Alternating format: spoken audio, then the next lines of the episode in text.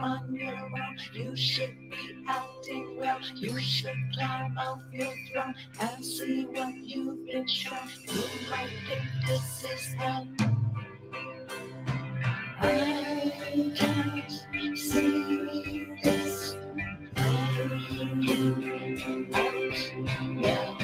You should be going home. You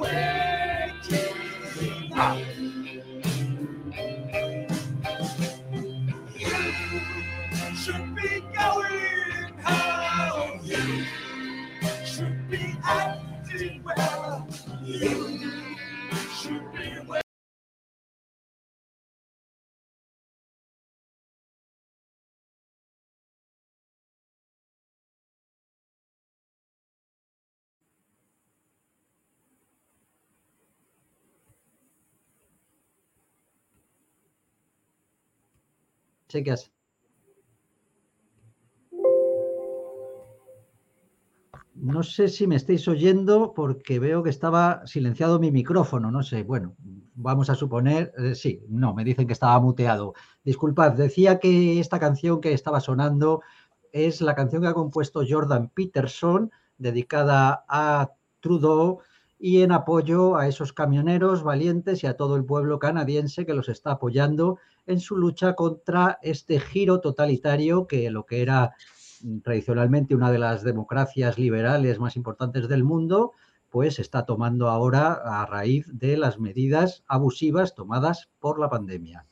Mm, hicimos un programa sobre este mismo asunto hace dos semanas, un programa que ha tenido muchísimo éxito con miles de visitas en las distintas plataformas en, la- en las que está. Ya sabéis que al igual que este, pues se está emitiendo en directo en Odisee, en Twitch y en Facebook. En YouTube no, porque estas grandes corporaciones globalistas son enemigas de la libertad de expresión y son enemigas también de la búsqueda de la verdad y quieren que solamente haya una versión de los hechos. Nosotros, por lo tanto, pues emitimos en aquellas plataformas que nos lo permiten y eh, además YouTube nos tiene sancionados un par de semanas por haber hablado de aquello que a ellos no les interesa. Eh, como os decía, dos semanas después de uno de los acontecimientos, creo, más importantes que están ocurriendo en el mundo, un acontecimiento que si estuviéramos en los años 80 o 90, pues tendría allí destacados enviados especiales de todos los medios, ahí estaría el país, ahí estaría Televisión Española, ahí estarían todas las grandes cadenas, mm, hablando con los camioneros, hablando con sus portavoces, hablando con el gobierno, con la oposición y nos mantendrían informados. Pero en estos tiempos eh, distópicos que vivimos, pues eh, lo que nos encontramos es un atronador silencio mediático. No he visto más que pequeñas referencias, si acaso algún artículo acusando a los camioneros y quienes se manifiestan de fascistas, porque como es bien sabido que Canadá es una gran democracia, el que proteste contra alguna medida del gobierno, pues directamente es un fascista o es extrema derecha. En fin, una cosa impresentable, sin análisis, sin rigor ninguno, tomando partido de antemano, en fin, lo contrario de lo que debe ser el periodismo. Pues bien, aquí estamos otra vez, como han pasado dos semanas y no han parado de ocurrir cosas, pues hemos decidido dar un nuevo programa sobre, sobre este asunto. Y para ello, pues nos hemos traído a los tres magníficos invitados que tuvimos la vez anterior, que paso a presentaros muy rápido, sin, sin entretenernos, para, para, que no, para que podamos entrar en materia lo más pronto posible. Así que bueno, ya los conocéis porque casi todos habréis visto el anterior programa y tenemos pues una vez más con nosotros a Fernando Albaladejo desde Canadá. Muchas gracias, Fernando, por aceptar otra vez la invitación y con esa información que nos traes que seguro que pues nos das muchos datos que nadie conoce, porque claro, como no tenemos medios para acceder, pues vemos cosas por Twitter, pero nunca sabes, eh, nunca sabes, pues en fin, quién, quién, si es verdad, si no es verdad, etcétera. Así que ahora mismo te escucharemos. Directamente presento a los otros dos, que son Jorge Sánchez de Castro, también ya muy conocido porque ha estado en muchos programas, también en el anterior, con esos grandes análisis, con algún comentario ¿no? que, que, hizo que, que, ha tenido incluso repercusión en, en, otros medios ¿no? que lo han sacado. Me estoy refiriendo en concreto a esa genialidad cuando hablaste de guerra civil, que luego Dalmacio Negro, uno de los grandes intelectuales vivos que quedan en España, que ya sabéis que nos van quedando pocos, ya falleció García Trevijano, falleció Antonio Escotado, falleció Gustavo Bueno, pero bueno, hay algunos que todavía siguen ahí en pie, ¿no? Dando análisis en profundidad y él hizo referencia a este programa y en concreto a esos comentarios de Jorge. O sea que hoy seguiremos estudiando y analizando esa especie de guerra civil en la que estamos eh, envueltos todos sin comerlo ni beberlo. Y por último tenemos a Héctor Martín desde Abu Dhabi, pues también bienvenido Héctor y gracias a los tres.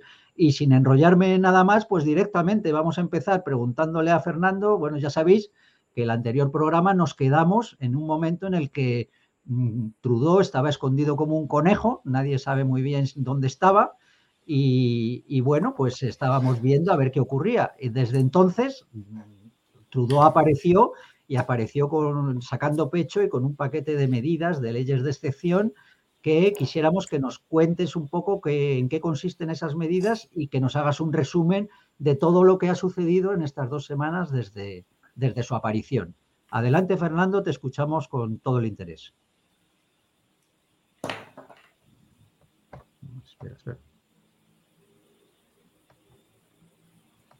Eh, Fernando, estás, estás, en silencio, no te, no te oigo, no sé qué, nos está pasando. Ahí, adelante, ahora. Te decía que buenas noches, buenas tardes. Eh, desde aquí, eh, muchas gracias por, por, haberme invitado. Yo encantado de contaros lo que, lo que he podido estar viendo estos últimos días, eh, semanas en, la capital de, Canadá, llevas razón. Eh, el conejo salió de la madriguera para, tratar de morder a, los que habían estado manifestándose contra él eh, durante, durante una, una, semana, semana y pico, hasta que él salió.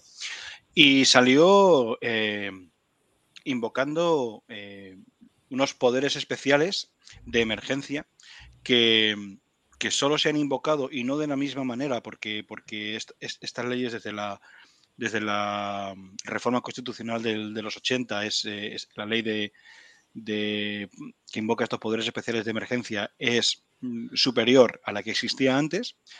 Se, vio en, se usó en, la Primera Guerra Mundial, en la Segunda Guerra Mundial y también con, con Trudeau padre durante el debate parlamentario que hubo después de que, de que Trudeau eh, invocara estos poderes especiales, hay que decir que estos poderes especiales ya están en marcha, pese a que todavía hay un debate parlamentario para ver si se pueden revocar, porque habrá al final una votación. Pero por ahora sí están, están funcionando.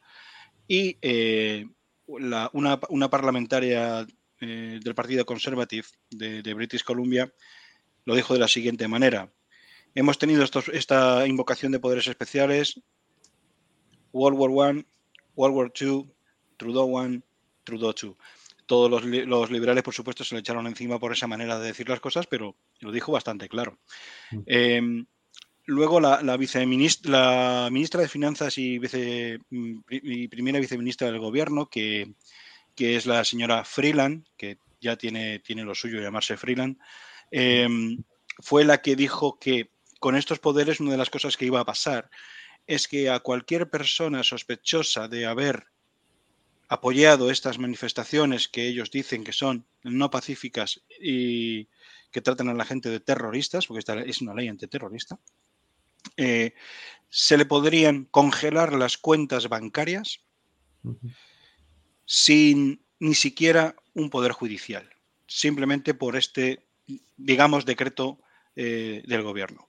Significa que si tú en algún momento has estado allí o, te identifican como parte de la protesta, eh, pueden ir a por ti, a por, tus cuentas, bancarias. De hecho, ya hay em, personas que han declarado que le han, congelado las cuentas, hay gente que ha intentado pagar con la tarjeta en, en, en un establecimiento y la tarjeta ha sido, ha sido rechazada. Esto es una barbaridad, pero si os cuento una cosa de cómo funciona aquí el, sistema, es todavía más barbaridad. Aquí, que te congelen las cuentas y no puedes ni siquiera utilizar tu tarjeta de crédito, tiene un impacto directo en tu, em, en tu confianza crediticia. Porque aquí tu confianza crediticia se basa en tu tarjeta de crédito, lo que tú pagas con tarjeta de crédito y luego eres capaz de, al final de mes, eh, pagar. Y que seas una persona limpia. Eso va subiendo tu, tu, score eh, en una escala que va de, de 0 a 1000 puntos.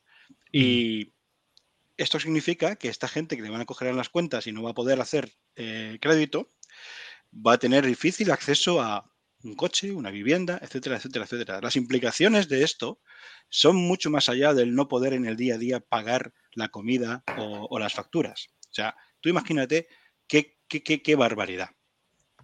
Estas medidas estaban planeadas para darle al, al, primer ministro poderes especiales en tiempos de guerra o de invasión. Imagínate. O en tiempos de guerra civil. Yo no sé si es que Trudeau también ha pensado que está en guerra civil. Del Estado contra la nación, porque no es de una parte de la nación contra otra parte de la nación, es del Estado contra la nación, en este caso. Eh, si queréis, lo, dejo aquí como un primer eh, dato y, podemos hablar sobre ello. Perfecto, Fernando. Pues si queréis, Héctor, Jorge, eh, bueno, Héctor me había pedido palabras, supongo que es que a lo mejor quería comentar algo de lo que has dicho. Pues adelante, Héctor, y luego escuchamos a Jorge y ya sabéis, también vosotros hacerle las preguntas que consideréis oportunas a Fernando. Adelante, Héctor. Sí, yo mm, conozco lo de la calificación crediticia porque yo he vivido en un país anglosajón muchos años, mm, que también lo ha explicado Fernando. Eh, esta semana, a raíz de lo que ha explicado ya Fernando de la congelación de las cuentas por a simple voluntad del gobierno, se ha hablado mm, de que el pueblo podría sacar el dinero de los bancos, lo cual, como es sabido, al trabajar los bancos con reserva fraccionaria, eso lleva a la suspensión de pagos del banco prácticamente inmediata, a no ser que actúe el Banco Central eh, pues con una línea de préstamos o con algún tipo de producto de, recompra para sostener al banco que no puede afrontar sus operaciones en ventanilla. Eh, ¿Sabemos si se ha organizado algún tipo de operación de retirada de, fondos masiva en el sentido de, oye, es que ahora resulta eh, que este dinero me lo pueden bloquear a mí sin tener culpa de nada, simplemente a voluntad de este dictador. Mira, yo mejor, oye, eh, Pepe, que mañana voy, eh, ténmelo preparado, eh, que voy y que me lo llevo. Y me lo llevo debajo del colchón, debajo de una baldosa del baño o donde sea. ¿Se, ha producido este fenómeno o no ha tenido realmente repercusión? Se ha producido, pero no de manera organizada. Es decir, ha, sido la típica acción-reacción de, simplemente el pueblo llegando el día siguiente a tratar de retirar fondos. Eh, lo, que, lo que se había planteado era una organización tal que cada que un millón de, canadienses fuera capaz de retirar eh, mil dólares cada uno y porque esa cantidad de, dinero, esos mil millones, que aquí ya sabes es un, es un billón, haría tambalear un banco. Eh, esa era la propuesta, pero no ha habido capacidad organizativa para, conseguirlo. Sí que es cierto que se ha notado un incremento en las eh, salidas de, dinero, de cajero y, bancarias, pero no de, no de, de, una profundidad como que para que le haya hecho daño al sistema, al sistema eh, bancario. Vale, pero estaban bloqueados los bancos porque en alguna de esas informaciones que llegan por Twitter decía como que había problemas para sacar dinero y eso, que estaban eh. cerrados o bloqueados, no entendí muy bien. No, no, es que estén bloqueados, es que realmente, em, eh, por ejemplo, yo te puedo hablar también de mi, de mi, de mi caso. Yo cuando llegué, cuando llegué aquí a Canadá hace seis años, em, lo primero que hice, o la segunda cosa que hice fue comprarme un coche de segunda mano y lo compré en cash. Entonces yo creí que esto iba a ser tan fácil como llegar al banco, que me diese el cash que necesitaba, que no era tampoco demasiado. Vamos, era dinero, pero tampoco era una barbaridad. Y yo pagar. pues cuando llegué allí eran incapaces de darme ese dinero. No Ajá. tenían ese dinero. Yo- tenías, que, tenías que darles al menos 48 horas para que te diese ese dinero. Estamos hablando de 3.000 dólares, ¿eh? no estamos hablando de 10.000 ni de 12.000, 3.000. Ujú. No tenían la capacidad para darme eso. Y a las 24 horas tuvieron la capacidad de dármelo en billetes pequeños. O sea, imagínate, no, no, no tienen ese sentido porque ellos, que por cierto inventaron, eh, los canadienses inventaron el sistema de relaciones de confianza de las tarjetas de crédito, aquí yo no llevo dinero nunca, nunca. No me hace falta para absolutamente nada.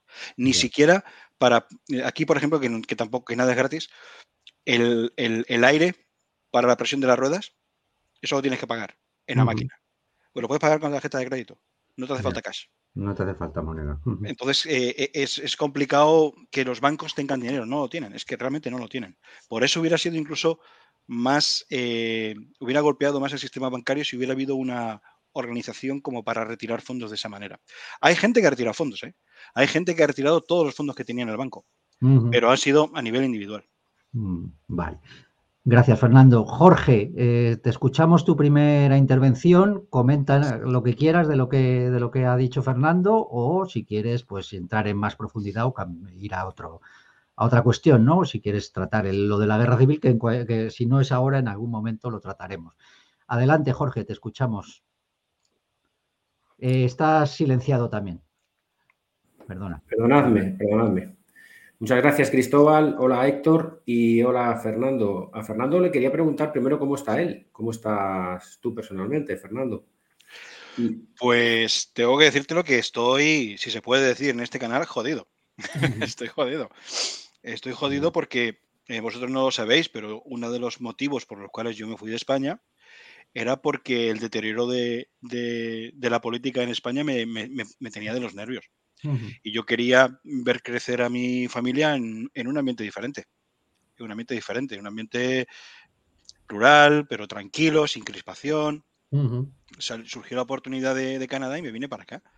Y entonces, seis años después, ver esto, verlo en la ciudad en la que vives, eh, me parece inaudito. Y sobre todo lo que se ha vivido durante los días 18 y 19, eso ha sido impresionante. O sea, yo no lo he visto nunca. Aquí, aquí, esto es un país muy tranquilo, pero realmente muy tranquilo. Aquí, aquí realmente, eh, incluso llamarle a alguien estúpido, ya es algo que está fuera de tono.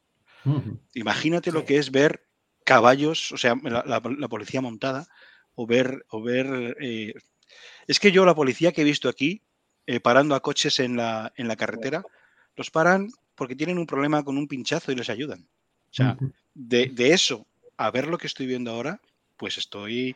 Estamos pasando unos días bastante. Duros. El día 18 y 19 fueron realmente. mm, sobre todo el 18, fue duro.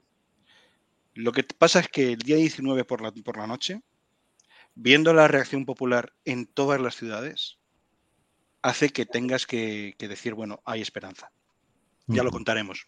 Ahora, ahora, ahora entramos en ello. Jorge, Sí, no, eh, Cristo- eh, Cristóbal, eh, sobre el tema de la guerra civil, mira, es una cosa que, bueno, desafortunadamente acertamos, era una cosa que, que, bueno, se veía, eh, pero bueno, eso lo, si quieres, lo, lo- efectivamente eh, av- avanzaremos con el programa y eh, explicaré un poco más los que, los que yo cons- considero que pueden ser los eh, futuros desarrollos, pero sí me gustaría que Fernando nos dijera cómo está eh, la gestión de, de la oposición, es decir, qué está haciendo, si se plantea un impeachment, eso es lo que yo creo que es el, el tema inmediatamente urgente y cómo está esa gestión.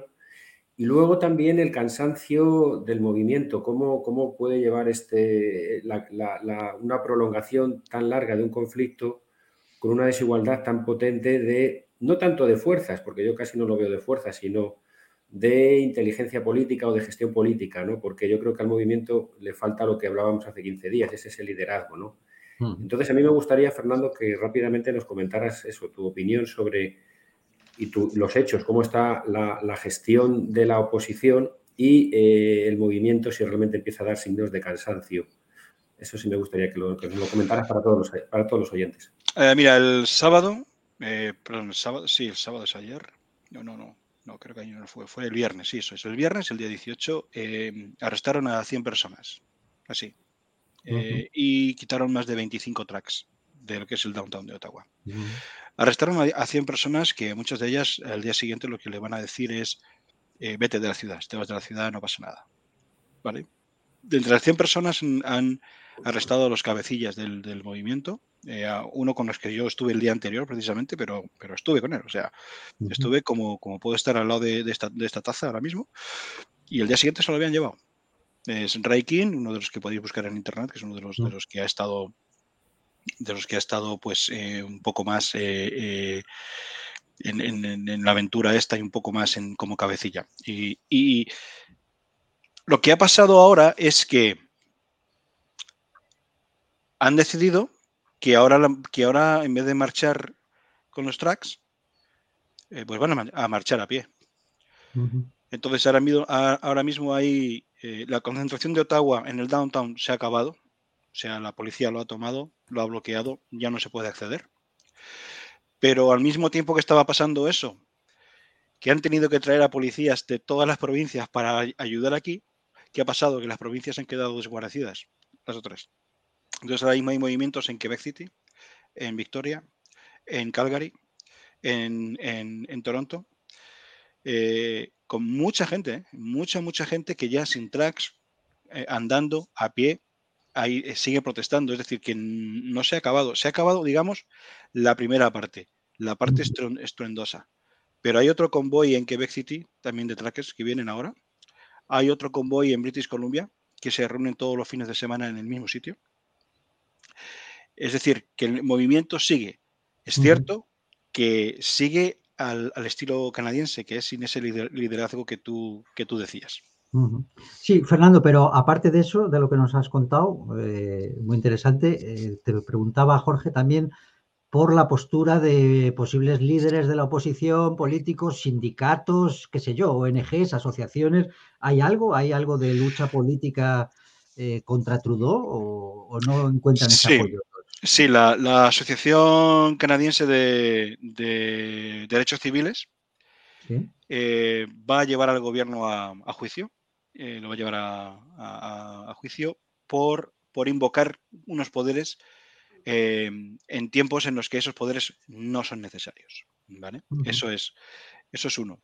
la oposición. La oposición está tratando de... La oposición son los conservativos, porque el, NDP, que es como el Ciudadanos en España, realmente está haciendo como el Ciudadanos en España, es decir, es en un partido que está siendo eh, absolutamente inútil. Em, pero los, los conservativos están tratando de, nadar y guardar la ropa. Es decir, están diciendo, no podéis bloquear los puentes, eh, no podéis bloquear las calles, porque eso coarta la libertad de otros, pero estamos con vosotros en que hay que terminar con el mandato, que hay que terminar con todas las restricciones y que este es un país libre y, han planteado el debate parlamentario que está habiendo ahora mismo para revocar esos poderes como uh, le vote de confianza, como, como una moción de censura para forzar eh, la dimisión del primer ministro. ¿Qué ha hecho el primer ministro? Ha cerrado el Parlamento. Eso lo puede hacer así. Eh, han, cerrado el han, cerrado el Parlamento. Eh, eh, no es el primer ministro que lo cierra.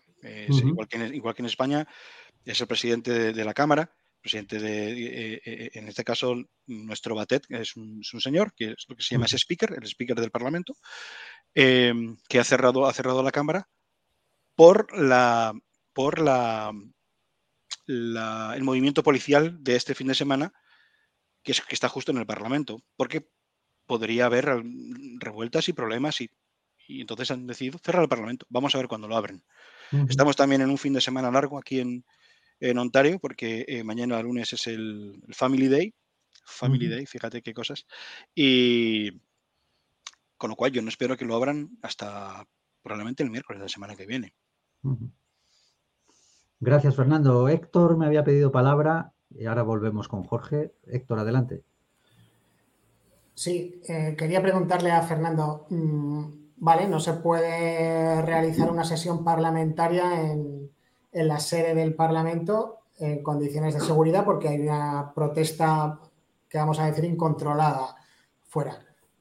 Bueno, pero es que el, el Parlamento se puede reunir en cualquier otro sitio realmente, ¿no? Porque esos señores siguen siendo, siguen siendo procuradores. eso, eso, eso, por un lado, ¿no? Eso entiendo, ya no, no entrando tanto en pregunta a Fernando, sino entrando en, en lo que es análisis político. Eh, eh, ¿Qué sucede? Que si hay un incendio y se quema el Parlamento y tardamos cinco años en reconstruir el edificio, no se va a reunir el Parlamento durante cinco años, pero ¿qué es esto? Eh, si, no podemos acceder al Parlamento, pues nos vamos a un polideportivo, nos vamos a una iglesia, nos vamos a cualquier sitio mm, donde quepamos y la potestad parlamentaria tiene que seguir. O sea, a ver, en palabras sencillas y en román paladino, lo que Fernando está relatando es un golpe de Estado por parte del propio gobierno. Por parte del propio gobierno y vamos a ver por cuántos más partidos implicados. Porque eh, por ahí venía la pregunta, ¿no? A ver, al, haber aclarado ya Fernando en el programa de hace dos semanas que el sistema eh, de gobierno canadiense es parlamentario, eh, mm, parlamentario de listas, si es que podemos llamar a eso parlamento, pues claro, al, al haber ese enfrentamiento civil, lo lógico sería que partidos políticos empezaran eh, a tomar posiciones. Bueno, ha aclarado ya lo del Partido Conservador, nadar y guardar la ropa, pero sí, lo lógico sería hacer una jugada más fuerte. Yo creo que la, situación lo amerita y eh, a un señor que tiene el 21% de la Cámara, mm, como relataba Fernando el otro día, el 21% de los diputados, más, más o menos, que eh, porcentaje de votos no tiene por qué ser igual a porcentaje de diputados, pero bueno, por ahí, por ahí andará, pues no cabe duda que es un gobierno débil. Y un gobierno eh, de un partido que no tiene el 50% de la Cámara en una situación como esta, es un gobierno que debería estar comprometido, a, no ser que el golpe de Estado tenga apoyos en otros partidos que no son el del propio Trudeau. Es muy grave eh, lo que estoy diciendo, pero no sé qué opinión nos merece. Pues a ver, Fernando, que nos cuente y luego, los, luego quien quiera que, añada su, análisis, ¿no? Adelante, Fernando, cuéntanos. Sí, bueno, es curioso, que nombre Héctor el, tema del incendio, porque aquí, esto pasó en Canadá. El Parlamento se incendió. El Parlamento se quemó, hasta, vamos, hasta los cimientos. Y durante el tiempo que de la reconstrucción, ellos siguieron eh, haciendo sus sesiones eh, parlamentarias en otro, edificio que también se puede ver, en un edificio adyacente que también se puede ver aquí, que es precisamente otro edificio que están también usando eh, ahora mismo cuando el Parlamento, el edificio del Parlamento está, mm, parte de él está en renovación. Entonces, quiero decirte que efectivamente lleva razón. hay falta voluntad para que, para que eso suceda. ¿no? Luego, con respecto a. Quiero, que lo que hemos comentado después, eh, Héctor, que habías dicho. El promover una moción de censura y ver cuántos más partidos hay implicados en ese golpe de Estado del gobierno cambiando el régimen de poder. Dentro del Partido Conservador, eh, al no ser, al no tener una estructura de partido como la que conocemos en España, sino que tienes a el parlamentario que es de Thornville, en, Ontario, al parlamentario que es de British Columbia, pero que también es del Partido Conservative. Es muy heterogéneo. Entonces es, complicado, para, para, bien y para mal, es complicado mantener una hegemonía de, partido. Y eso es lo que están con, eh, con eso es con lo que cuentan los conservadores, que parte de los liberales se puedan poner en contra también de Trudeau. Lo que pasa es que el Partido Nueva Democracia, el NDP, que es el partido naranja aquí, eh, eh, eh, Partido Naranja, porque es ese color, naranja, em, ha mostrado su inicial apoyo a Trudeau. Vamos a ver si después de las cargas policiales, de la, no son, bueno, realmente no hubieron cargas, de la actuación policial de este fin de semana, durante en el que, por ejemplo, habréis visto las imágenes de un caballo pisoteando a una mujer. Sí. Vamos a ver si después de, esas imágenes se, le sigue, se, sigue apoyando a, Trudeau de la manera en que se ha apoyado. Sobre todo viendo que desde fuera de Canadá se está viendo peor que desde dentro de Canadá la actuación del propio, del propio Trudeau. Y eso es algo que a Trudeau le importa, le importa mucho. Eh, luego, si quieres, comentaremos las, las declaraciones de su hermano, Kyle Kemper, eh, que son realmente, realmente reveladoras. Perfecto, pues Jorge, tu turno por lo que quieras comentar. Adelante. Sí, em, al principio Cristóbal comentabas que mm, no había una cobertura mediática en Europa de lo que está ocurriendo. Mm. Es que eh, tú sabes que sobre el tema del COVID eh, he desarrollado una teoría que he llamado COVID-19 Operación Acordeón y, uno de los artículos eh, comento que realmente es un golpe de Estado mundial. Yo creo que no, no se critica a Trudeau porque lo que hacen allí lo van a hacer aquí. sinceramente, ese es el motivo. No es una cuestión de medios, sino que es una cuestión que se vio un poco en Francia, se vio un inicio en Francia y bueno, pues eh, los medios no cubren Canadá porque lo mismo que pues, van a hacer es la misma estrategia. Hay una estrategia evidentemente mundial, porque esto es, esto es una cosa muy curiosa, donde todo funciona de una forma muy coordinada y donde todos tienen la misma agenda, ¿no?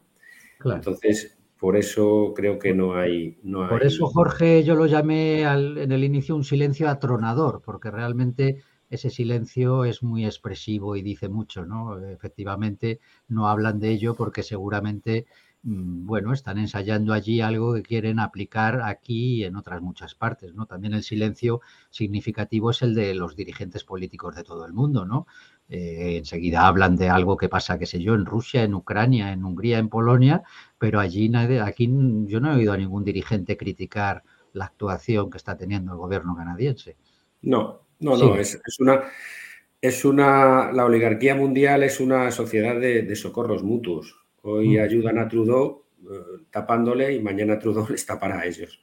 por ejemplo, Trudeau está hablando de que cuando hizo un anuncio de que, que, todos se fueron a casa, que iban a, proclamar la ley de emergencia, dijo que lo importante era apoyar a Ucrania contra Rusia.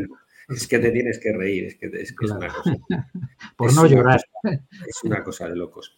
Y luego, pues, al hilo de esto, eh, Cristóbal, en las protestas iniciales que hubo, los intentos de bloquear París, yo creo que Francia el movimiento en Francia está esperando la resolución del conflicto canadiense para aprender y actuar. ¿Eh? Yo creo que en Francia están en ese trámite, en ese, en ese periodo.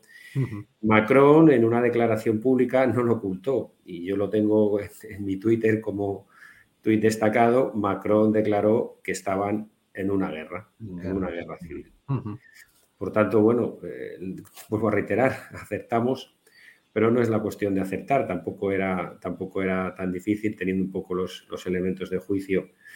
Eh, yo, si soy sincero, mm, el, movimiento, los movimientos de protesta sin liderazgo político eh, me asustan, me asustan porque al mismo tiempo los considero una excusa del poder para liquidar y para identificar disidentes, con lo cual, bueno, mm, son heroicos, evidentemente se producen manifestaciones individuales heroicas, pero si no tienen resultado político creo que es muy problemático y hay gente de buena fe que acude a, defender sus ideas, pero sin un liderazgo político al final es que eh, el movimiento es quebrado, genera mucha frustración y evita eh, otro movimiento similar o, líneas de oposición política simplemente por la melancolía producida como consecuencia del fracaso de un movimiento tan espontáneo y tan fantástico. Por tanto, mm, yo eh, creo que el movimiento tiene que avanzar políticamente. Eh, lo que me está comentando mm, Fernando, no sabía que el Parlamento se había cerrado. Eh, es que el problema de la guerra civil es que son, son conflictos donde no se identifica bien la guerra y paz. No, no, realmente es una guerra Pero claro, no hay hostilidades abiertas. Entonces, eh, es muy complicado que el pueblo entienda la situación. Y sin un, liderazgo político, y Fernando me parece que está dando el testimonio de que no, existe, pues va a ser muy frustrante. Yo creo que yo avanzaba hace dos semanas que eh, el movimiento era muy complicado que se pudiera desarrollar sin avanzar políticamente. Bueno, tampoco es que yo quiera, quiera avanzar el liderazgo que tienen que hacer los canadienses, evidentemente. Mm. Pero mm, el chocar por chocar, el enfrentarse eh, a la policía sin, un, sin una estrategia en este caso tiene que ser evidentemente de retirar a Trudeau, porque es que Trudeau les va a liquidar, les va a liquidar. Eh, además hay, que darse cuenta que según avanza la técnica, eh, al adversario o el enemigo se le menosprecia más. Cuanto más potente es la técnica, más sencillo es quebrar al enemigo. Eh, también avanzamos hace 15 días que el tema del dinero iba a ser, iba a ser evidente, se iba a producir es que es, muy, muy, muy triste, muy triste, pero si ellos no tienen un liderazgo, yo, fíjate, Fernando, quizás eh, sería mejor que reculasen. Yo estoy escuchando que pues, se, puede plantear una huelga eh, económica, es decir, que no vaya ningún trabajador a, trabajar. Es que me parece fantástico, pero, pero creo que la gente, y que no lo veo, tiene que pedir tiene que trabajar para que Trudeau sea eliminado eh, y ya está, no, no creo que hay más. Yo creo que ellos, si, Trudeau, por ejemplo, ha, concentrado las fuerzas en Ottawa, pues eh, la gente tiene que eh, intervenir en las provincias donde pueda estar el, poder. Pueden estar abandonando el poder y puede ocupar ese espacio que deja el poder para rellenarle. Yo creo que el movimiento perdió toda la, toda la iniciativa cuando Trudeau se fue. Trudeau pensaba que iba a poder eh, ocupar, eh, que, el, movimiento podía sustituirle. El movimiento quedó paralizado, evidentemente, porque no contaba con un liderazgo político. Para mí, eh, Fernando, el trabajo de la oposición está siendo absolutamente lamentable, absolutamente lamentable, lamentable. es algo que yo creo que Trudeau cuenta con ello y por eso hace lo que hace. Trudeau hace lo que hace porque la oposición es cobarde porque la oposición está traicionando al movimiento por lo que sea, por dinero, por falta de... por, por, porque considera que no son los principios que tienen que defender, pero el movimiento está vendido por la oposición. Y en esas circunstancias quizá lo mejor que tendrían que hacer sería retroceder, pensar en una estrategia más completa o directamente intentar tomar eh, el poder donde haya una oposición política que aceptara eh, ocupar ese vacío de poder que va a dejar Trudeau. Y yo no quiero intervenir ahora más. Gracias, Jorge. Yo creo que sí, que estamos claros en ese análisis de, que desde luego una revuelta necesita unos líderes y necesita dotarse de objetivos políticos. Yo entiendo que esos objetivos políticos ahora son claros. En principio sería que dimita Trudeau o que lo quiten por algún mecanismo y acabar con las medidas. Pero aunque nos has hablado de unos cabecillas a los que han detenido y tal, parece que sigue sin emerger realmente una figura o varias figuras que puedan capitalizar ¿no? esta, esta revuelta o esta revolución. No sé, Fernando. Y ahora, te, y ahora después, Héctor, que me has pedido palabra, vamos a escuchar que Fernando responda a esto que ha planteado Jorge y después te, paso a ti. Adelante, Fernando, cuéntanos. Sí, es cierto que eh, hay un, sí que hay algún representante eh, del movimiento de, de, los trackers bueno, que, habla para, los medios de comunicación. es cierto que ha habido ciertos cabecillas de, que son los que, bueno, alzan la voz y pueden organizar en un momento dado, pues que, se cante el himno o ese tipo de cosas.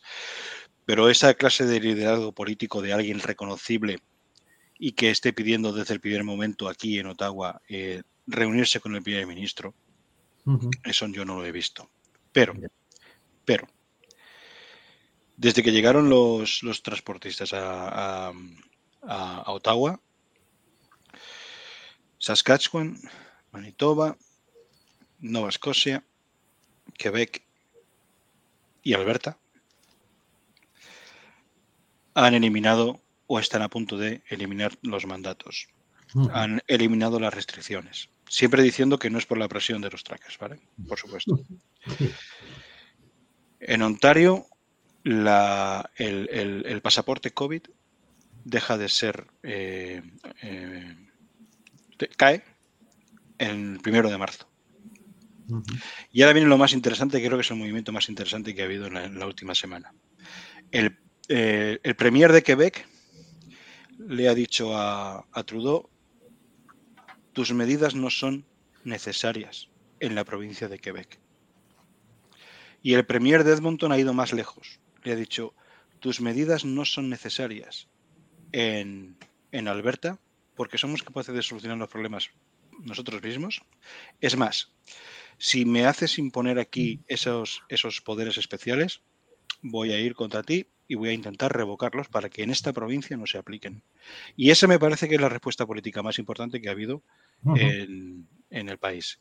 Que los premiers se estén revolviendo contra el, el primer ministro. Al menos dos, el de. Quebec y el de, y el de, sobre todo el de Alberta. Y el, el que tienes ahí es el problema, porque este señor, Doug Ford, eh, pese a que está diciendo que va a eliminar las- la- los mandatos, este es el señor que, que dirige la provincia más potente, que es Ontario. Y este señor no se ha pronunciado todavía. Gracias, Fernando. Pues Héctor, comenta lo que, lo que quisieras decir. Adelante. Sí, gracias, Cristóbal. Eh, yo estoy básicamente de acuerdo con todo el análisis que ha hecho Jorge. Entonces, a raíz de él, eh, yo lo que puedo hacer es traer sobre la mesa algunos conceptos para armarlo conceptualmente un poquito mejor. Eh, hombre, el, el análisis de Jorge ha tenido un tono derrotista, ¿no? Ha, ha recordado, a mí me ha recordado dos cosas. A mí me ha recordado al mayo del 68, cuando lo que cantaba Ismael Serrano de que bajo los adoquines no había arena de playa. Y eh, ya tenía en mente otro, otro suceso que, es, que me parece más importante, que es del, del que quiero hablar para terminar de armar el, el análisis de Jorge. A raíz de un concepto que tiene 500 años, es el concepto de razón de Estado. Mm, Lo, lo creó Maquiavelo en su, en su obra Discursos de Tito Livio. La razón de Estado es cuando el propio Estado se salta las normas del propio Estado para garantizar la supervivencia del propio Estado. Y algo muy similar es lo que estamos viendo en Canadá. Ujú. ¿eh? Cosas que solo han pasado con las guerras mundiales. ¿eh? A raíz de el concepto de razón de Estado, la Unión Soviética eh, armó el concepto de lo que se llamó la, dos- la doctrina Brezhnev con la primavera de Praga.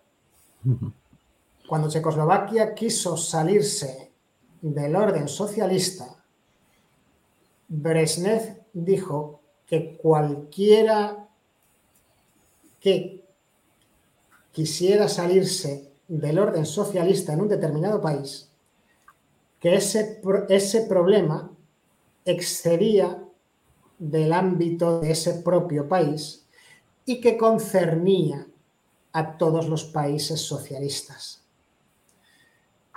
Y todos sabemos que la primavera de Praga acabó con los tanques eh, soviéticos unos pocos meses después allí.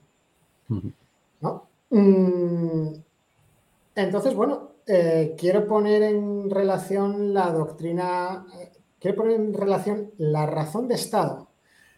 La razón de Estado conjunta, global, que es la doctrina Brezhnev, quiero ponerlo en relación con el globalismo y el pasaporte COVID porque yo creo que son las técnicas soviéticas eh, las que se están aplicando. ¿no? En este caso, contra el pueblo. Ah, Ahí lo dejo, realmente no he añadido nada a lo que ha explicado Jorge, sino un poco darle un Sí. poco de soporte histórico conceptual y ya está.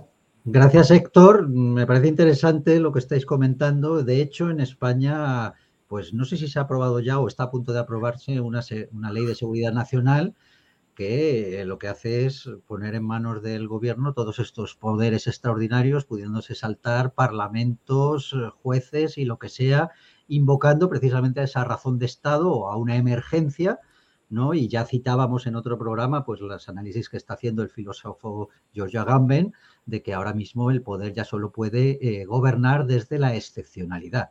Necesita leyes de excepción porque ya mm, ha perdido, digamos, la legitimidad, que también fue un concepto que el otro día estuvo manejando sobre todo Jorge, pero que, creo que, aquí viene muy al caso.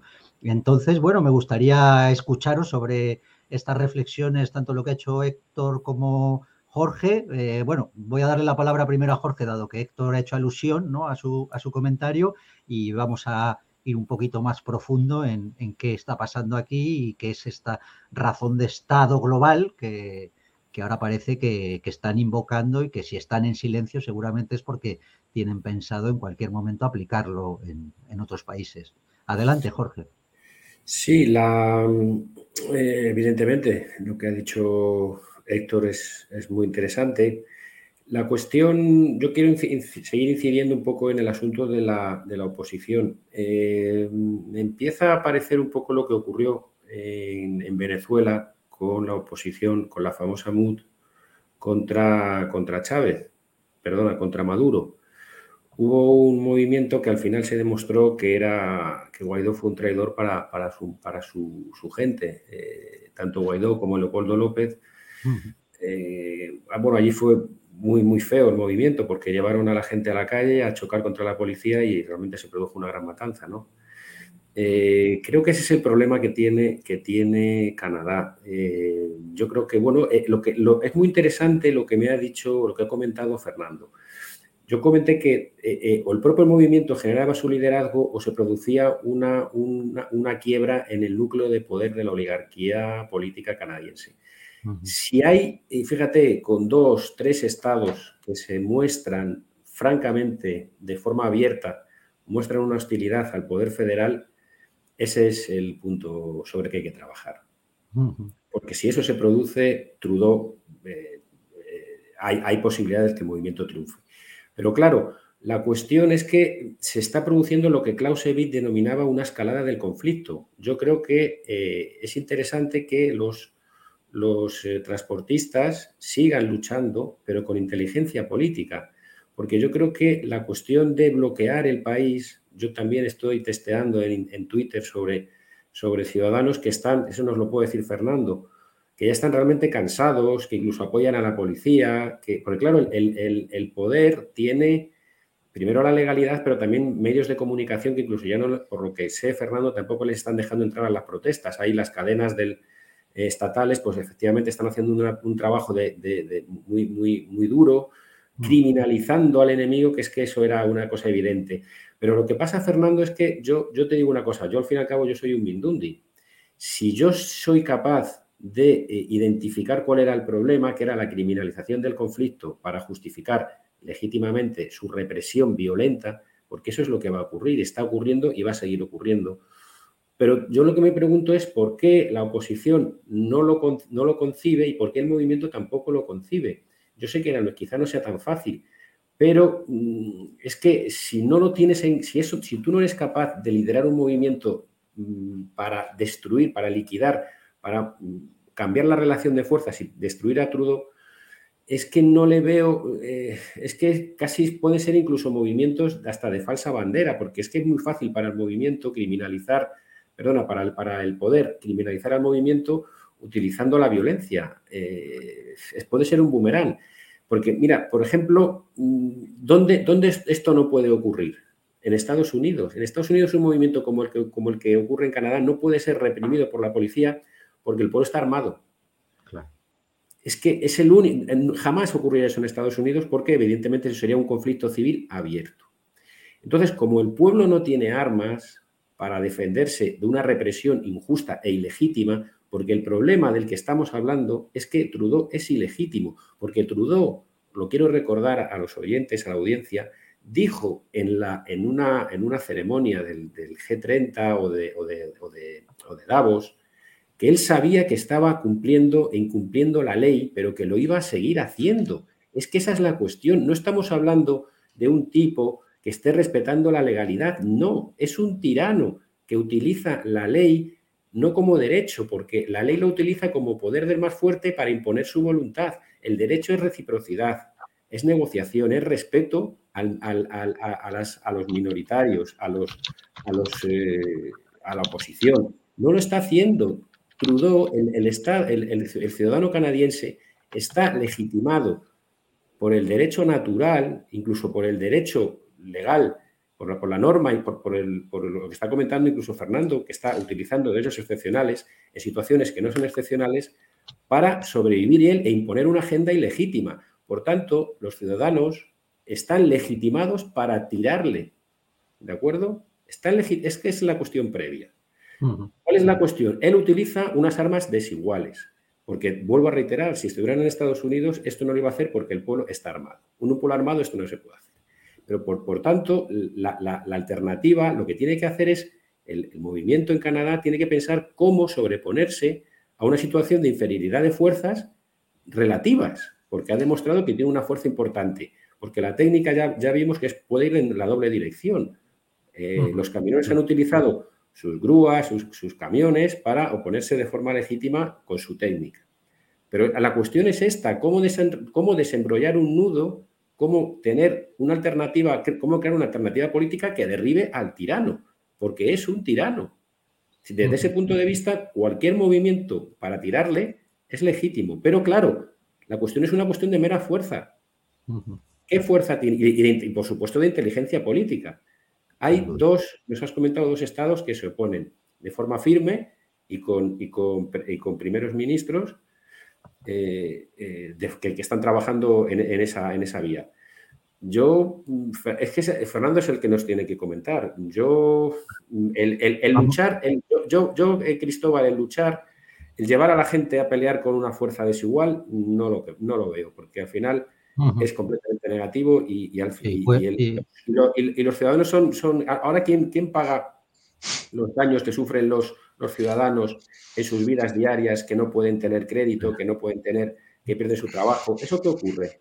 Porque yo, puedes ir, puedes ir a una guerra por una circunstancia o puedes luchar por una circunstancia donde vas a tener un éxito, pero para que te machaquen, vuelvo a decir, no es una cuestión de heroísmo, es una cuestión de éxito político, nada más.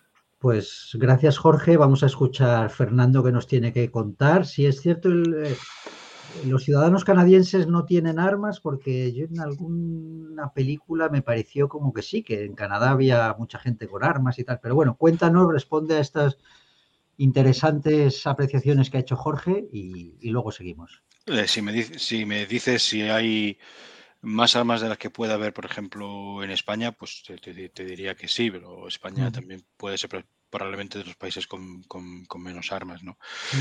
pero, pero aquí eh, de vez en cuando sí que se oye que, bueno, tal o cual iba armado y, se, produjo, un tiroteo, pero realmente no era normal.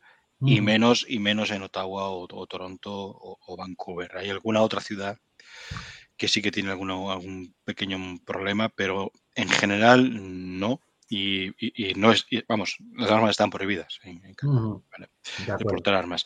Luego es muy interesante lo, que ha dicho Héctor y también Jorge, Héctor, en cuanto a la razón de Estado y, las, y, las, y las reflexiones de Jorge sobre qué están haciendo aquí los, los políticos. Me gustaría recordar que, Canadá es un país confederal que se constituye hace 155 años solamente, en 1867, donde una serie de provincias se unen para constituir lo que es eh, la, nación, la nación canadiense. De hecho, eh, no todas las provincias se unen al mismo tiempo y hay adhesiones incluso ya entrado el, siglo XX, hasta que conformamos el mapa que tenemos aquí. Como ellos suelen decir, de costa a costa a costa, porque tenemos tres costas, y, un país enorme.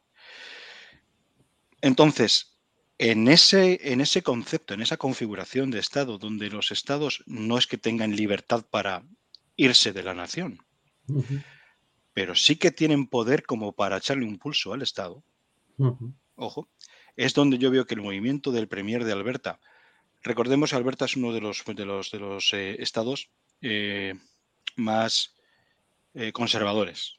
El, el- el oeste canadiense es más conservador, exceptuando British Columbia, ya, ya os conté que pasa como un poco como en Estados Unidos, pero las, las provincias del, del centro, Manitoba, Saskatchewan y, y Alberta, son, son mayoritariamente de, ala conservadora.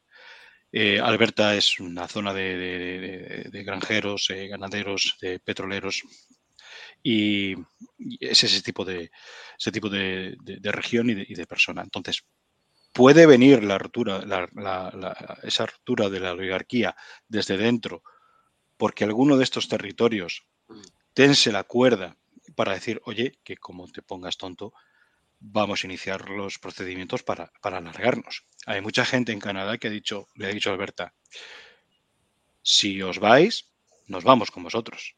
Ujú. Ojo. Claro. Esto, claro. es, esto es algo que se ha, que se ha planteado en, en- Claro. en- en los, últimos, en los últimos días. ¿eh? Oye, Alberta, que como forcéis y tal, yo me voy con vosotros. Yo me mudo, yo me voy allí y ya veremos qué es lo que pasa. Y eso es una. Esa es por, por- por cómo es, cómo está configurado el país. Y luego, la segunda gran baza es porque, eh, mira, el hermano, Kyle Kemper, dijo, dijo en, en el podcast este que te, que- que- que te- que te- que te dije esta mañana, Sí. que no reconoce a su hermano. Que las palabras que dice no es Trudeau. Que eres el altavoz de otra cosa. Un altavoz con buena fachada, pero un altavoz. Y eso lo dice el hermano. ¿eh? ahí, El- el- ahí, ahí vamos. Ah, que- exacto. Entonces, la única, el otro momento que yo tengo aquí es que Trudeau realmente es mediocre. Hombre, eso- se le ve en la cara. Eso podría ser la, la otra. Fíjate hasta qué punto es mediocre que el otro día en, la, en el debate parlamentario, una parlamentaria de los Conservatives, eh, eh, Melissa Landsman, que es de, precisamente esta es de, de Thornhill, Ontario, es la representante de, de esa zona, le, le dice, bueno, todo lo que estamos diciendo, que no necesitamos poderes especiales, bla, bla, bla, bla, etcétera, pum, pum. Y, y- y tiene que acabar con los mandatos. Y el tipo va y se levanta y le dice, entonces usted me está diciendo que el Partido Conservador va a levantar la esvástica junto con los protestantes, con los, con los que están protestando. Madre mía. Y la tipa le dice, le está diciendo eso a una judía descendiente de un superviviente del holocausto. Le exijo una, una, una rectificación inmediatamente. Y tuvo que poner paz el, el speaker. Es torpe, el tipo es torpe. Entonces, esa torpeza a lo mejor es una, es una fortaleza para, para, para el movimiento. Dicho esto, es difícil que el movimiento tal cual triunfe o, o, o aparente que triunfe, es diferente. Sin duda. Venga, Héctor, adelante. Sí, es que estamos hablando de que si el movimiento triunfa, eh, es que vamos a ver, es que hasta ahora no están pidiendo otra cosa que la retirada de los protocolos COVID. Entonces, eh, bueno, eh, eh, tal vez los protocolos COVID terminen algún día, Mm, pero eh, eso no es un contenido oh, político profundo. Claro. Eso realmente, aunque sea un tema de libertad, pero no, no deja de ser eh, una pura ideología. Pero de lo que estamos hablando es de que este movimiento no está persiguiendo un cambio profundo en el régimen de poder canadiense, que como ya ha explicado hace 15 días Fernando, como explicó, eh, es realmente también una oligarquía sin derecho a que los propios ciudadanos puedan elegir a su presidente del gobierno. No, estamos hablando mm, de que haya realmente una revolución política. Mm. Hay una oposición muy fuerte en la calle contra el pasaporte COVID y todas estas medidas. Pero de momento, nada más. Puede ser que la torpeza de Trudeau acabe convirtiendo este movimiento en algo más. Mm. O puede ser que si nuestras ideas son ideas de grupos parecidos a los nuestros calan en la sociedad canadiense ya previamente preparada por este movimiento de los transportistas, se llegue a algo más. Pero en todos estos días que estamos analizando lo de Canadá, eh, a lo máximo que hemos llegado es a que Trudeau tiene que irse. Ya. Bueno, y, que se vaya Trudeau para qué?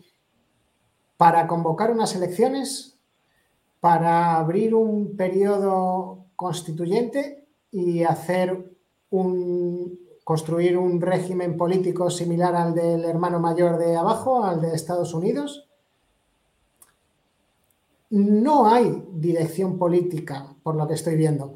No deja de ser un movimiento de indignados que piden libertad, pero no hay una hoja de ruta, una estrategia para establecer un régimen político que impida que este golpe de Estado de Trudeau vuelva a suceder. No, no tenemos nada de eso. Y, y es, y es lo que hay que preguntarse, ¿a dónde queremos llegar? Sabemos lo que no queremos. Eso está, eso está claro. Pero hay que saber a dónde se puede llegar. Ya que está construido el movimiento, hay que dotarlo de verdadero contenido político. Y será cuando se dote de contenido político o el que lo dote de contenido político el que será el líder. Ujú. Mientras eso, pues es que como decía Jorge, vamos a tener un mayo de 68. Y, y- y ese que está detrás de Trudeau, que como ya esbozaba Fernando, eh, Trudeau es, es la fachada, pues el que está detrás de Trudeau, pues seguirá ahí. Muy claro, Héctor. Jorge, te escuchamos. Sí, eh, eh, es interesante eh, lo, que ha, lo que ha comentado Fernando sobre, el, que ahora espero que nos lo pueda desarrollar un poco, sobre si puede haber un movimiento eh, de, de- de paralización económica del país, si puede haber una huelga eh, general. Pero hay, hay otra cuestión eh, también interesante. Mira, yo creo que el, el- el movimiento sí está teniendo éxitos relativos. Por ejemplo, yo creo que en Europa está teniendo éxitos relativos porque, por ejemplo, Austria, eh, Alemania eh, han paralizado eh, la, la imposición de las restricciones. Sí, del Con lo cual, Sí. con lo cual, esto es un movimiento efectivamente global y entonces yo Mm. creo que sí tiene, sí tiene, sí tiene, va teniendo éxitos eh, parciales. Pero yo creo que sí hay, hay que partir de la idea de que en, una, en un país no pue- el, el- el gobierno eh, no puede permitir un movimiento guerra civilista, porque no puede haber dos poderes en un mismo Estado. Cuando hay, cuando hay una guerra entre Estados, sí, es, evidentemente, bueno, pues eh, eh, una guerra no, no tiene por qué suponer, aunque uno pierda, la eliminación del Estado, ¿no? Pero en este caso, mm, Trudeau lo plantea como una guerra civil porque sabe que tiene un enemigo, un enemigo que puede ir contra él.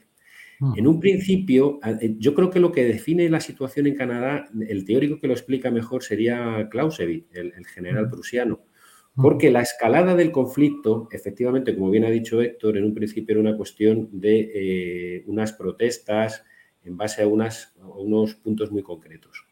Pero la escalada del conflicto provoca que ya no se sepa cuál es el objetivo primero. Bien, porque como consecuencia de la represión del poder, el pueblo está teniendo conciencia de que está viviendo en una tiranía y que más allá de las medidas anti-COVID, tiene un problema político de legitimidad de ese gobernante que le ha dicho en su cara que está incumpliendo la ley a sabiendas y lo va a seguir haciendo.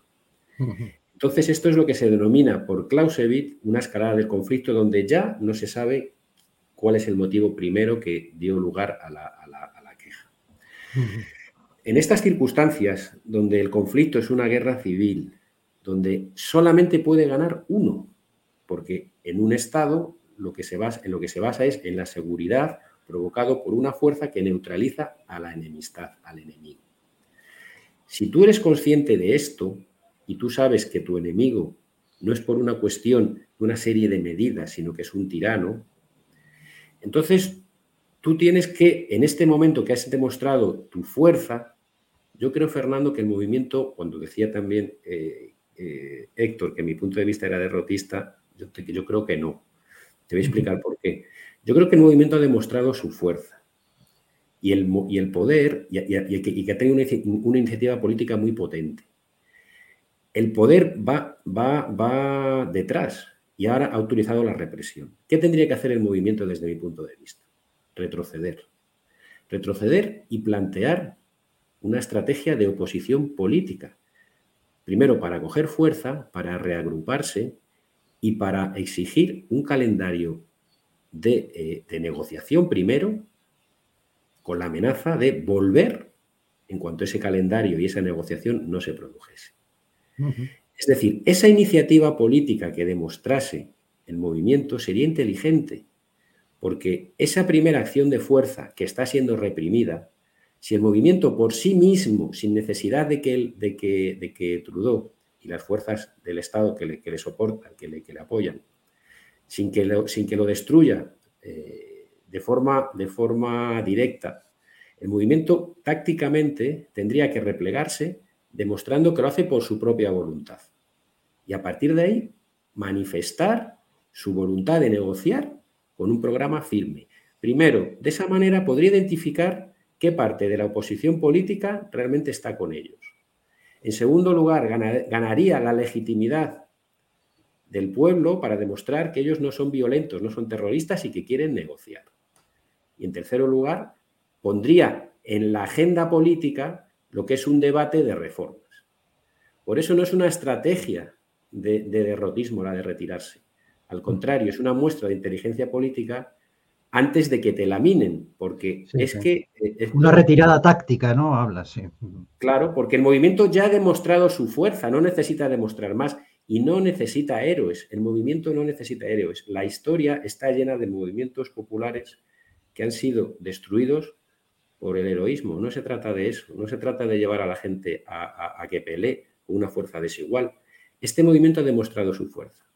Ahora incluso cualquier, si, el, porque además el que tenga capacidad dentro del movimiento, no hace falta que sea un líder político, para le, retirar a los camioneros a la espera de que haya una negociación, demostraría su liderazgo. Y todos tendrían que ordenarse en torno a ese movimiento táctico, porque la oposición tendría que demostrar si va a negociar o no. La oposición les está diciendo, para mí la oposición de verdad está siendo lamentable, les está diciendo que están a favor, pero no quieren que haya desbloqueos. Bien, te tomo la palabra, me voy a ir, voy a desbloquear el país. Tienes razón, y ahora negocia tú. Ahora eres tú el que te tienes que demostrar lo valiente que eres, lo demócrata que eres y si nos representas. Ese movimiento es el clave, para mí la clave de lo que tiene que ocurrir. Y a partir de ahí, porque escucha, si vuelve a retroceder, retroceden y no hay un cumplimiento, no hay una satisfacción negociada de lo que, de lo que proponen los, transportistas, tendrían la legitimidad para volver y, y derribar al gobierno. Fernando, te escuchamos. ¿Qué, ¿Qué, opinas de esto que está comentando Jorge? Que me parece un análisis muy interesante. Adelante, Fernando a mí también, la verdad es que, y además bastante acertado. Y a mí, mi, mira, mi único miedo, entre comillas, es que tú a, un pueblo, eh, y todos los pueblos lo tienen, unos tienen un límite aquí, otros tienen un límite aquí, otros tienen un límite aquí. Todos los pueblos tienen un límite. Y cuando dicen basta, es basta. Y les da igual ya todo. Ya no hay ni liderazgo político ni nada. Hay Ceausescu. Punto. Entonces, no creo que vayamos a llegar a eso, pero podría darse. A la oposición yo creo que se lo han puesto, como decimos en España, a huevo. Justo después de que, de que el primer, eh, de Candice Bergen, que es la que actualmente está, está eh, actuando como cabeza del Partido Conservador, aunque mm, creo que no quiere presentarse ella, no quiere ser cabeza de lista para las para las elecciones. Bueno, aquí ya sabéis que no es exactamente cabeza de lista, sino simplemente la presidenta del partido. Em, cuando dijo no estamos de acuerdo con los bloqueos, porque los bloqueos Estamos a favor de la libertad. Si estoy a favor de la libertad, no puedo estar a favor de un bloqueo que coarta la libertad de otro. Esas fueron sus palabras. Bueno, al día siguiente desbloquearon el puente de Windsor, el puente entre Windsor y, Detroit. Lo desbloquearon.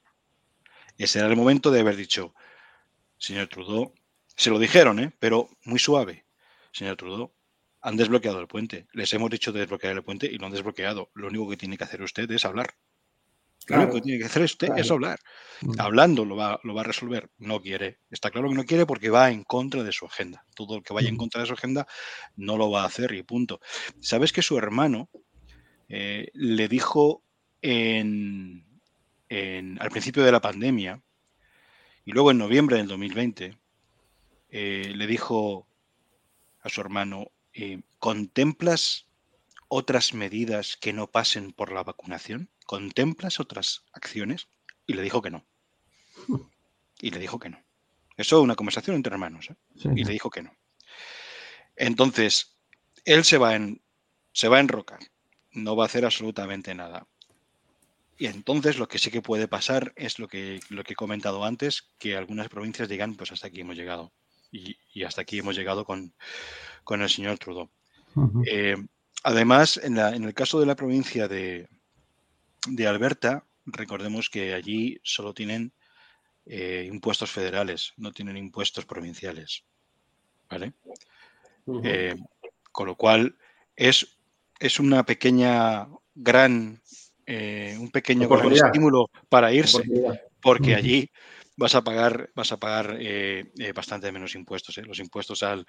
Aquí hay. Aquí no existe el IVA, pero existe un impuesto al consumo dividido en dos tramos, un tramo provincial y un tramo federal. Entonces, el tramo provincial en, en, Alberta no, no, mira, estamos viendo precisamente a la, a la judía, a la parlamentaria judía, además le habló muy bien y, muy, y muy tranquila. Y el speaker le dijo en eso, eh, ahí, después de esta, de esta, intervención, le dijo el speaker, mm, os, por favor, que todos, que todos calmemos, no, no echemos eh, gasolina al fuego.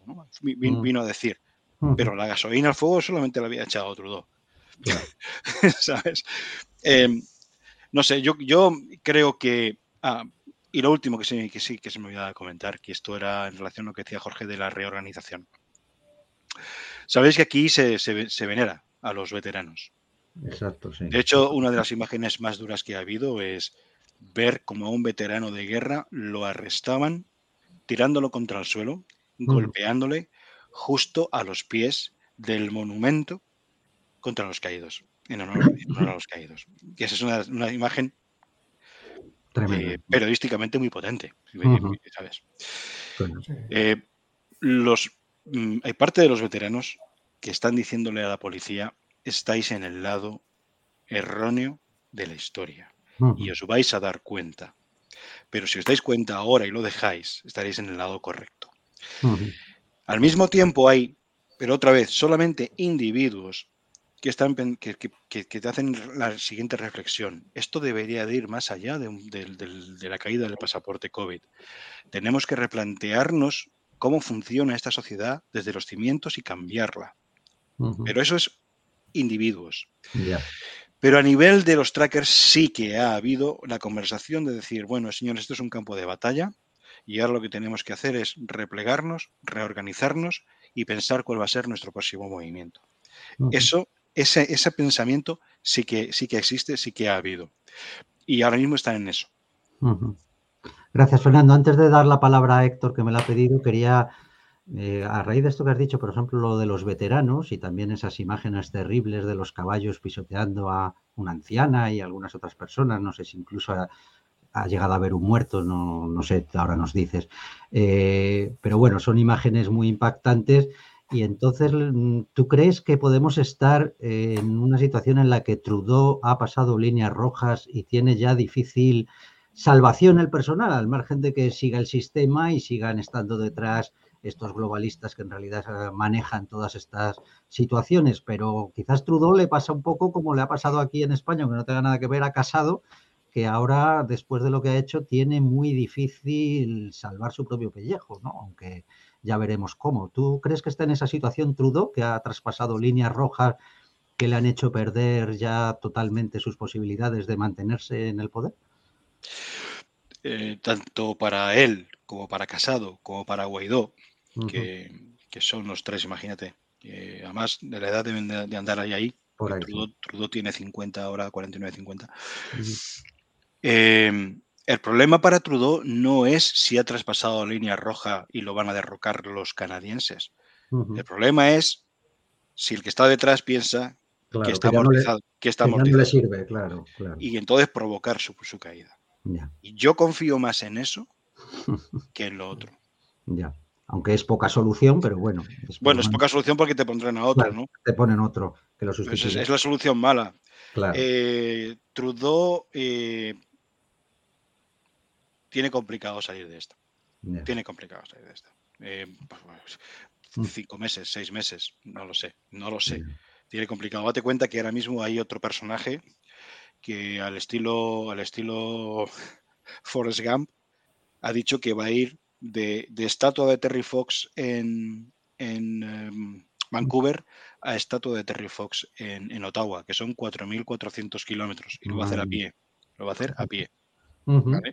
Y el tipo ha dicho que los que se vayan juntando en el, camino, que va a ir a juntarse con sus hermanos, los trackers, para reorganizarse y seguir en la batalla. Gracias, Fernando. Pues adelante, Héctor, que querías comentar algo de esto. Sí, gracias, eh, Cristóbal. A raíz de lo que se ha comentado ya de la posible independencia de algunas provincias. Se ha comentado, liderado por Alberta, y eh, todos sabemos que siempre ahí está pendiente el tema de Quebec, que si sí, que si no, que si no, que si sí. Vale, yo quería relacionar esto con los impuestos. Sobre todo se me ha ocurrido la idea a partir de eh, la provincia que ha dicho Fernando que solamente paga impuestos federales. Eh, yo quería preguntar quién recauda los impuestos federales en Canadá. Y me explico. No es lo mismo si la propia agencia tributaria federal, eh, como se llame allí, el Her Majesty Treasury and Customs o como lo llaméis allí, porque como también tenéis a Her Majesty, eh, la cuestión es si hay una agencia tributaria federal que recauda ella los impuestos en todo el territorio, o son las propias provincias, Quebec, Alberta, las que tienen los servicios recaudatorios y luego lo ingresan en la Confederación. Si la estructura de organización impositiva es que son las provincias las que tienen la infraestructura recaudatoria, eso dota de muchísima más fuerza. Sí, gracias por el mapa, Iñaki. Iñaki siempre detrás de las cámaras haciendo un trabajo extraordinario. Si, si son las provincias las que tienen la infraestructura recaudatoria, eso dota de una tremenda fuerza, de una tremenda capacidad a la opción que tienen las provincias de cortar con la confederación de Trudeau. Y esto es algo, no sé si nos puede, si tiene conocimiento Fernando, si no lo dejamos para otro día. Pues adelante, Fernando. No sé si. Sí, sí, rápidamente. Ah, tienes tres, básicamente tienes tres tipos de, impuestos aquí: el impuesto al consumo, el impuesto a la renta y, los impuestos, digamos, tasas locales. Eh, lo que es el impuesto federal, que es el impuesto a la renta, lo recauda el CRA, eh, Canada Revenue Agency, y efectivamente es a nivel federal no, te, no, tienes manera de escaparte. Pero lo que es el impuesto al consumo, eh, tipo IVA, pero aquí se, recauda el, el 13%, como, como, tipo normal. De ese, de ese 13%, eh, parte de él es provincial, parte de él es federal, y eso sí que se recauda a nivel provincial. Y luego tienes las tasas locales, no sé, el impuesto de circulación, este tipo de cosas, que se recauda localmente en, el territorio, en la ciudad. Entonces, es un modelo que se parece al, español en este sentido. Eh, eh, renta de, la, renta de las personas físicas mm, a nivel federal, consumo a nivel provincial y, entonces lo que pasa con, Alberta es que ellos, lo que ellos recaudan, em, em, e-, ellos dependen de, que, del, dinero que les van a, que les van a, entregar a nivel, a nivel federal.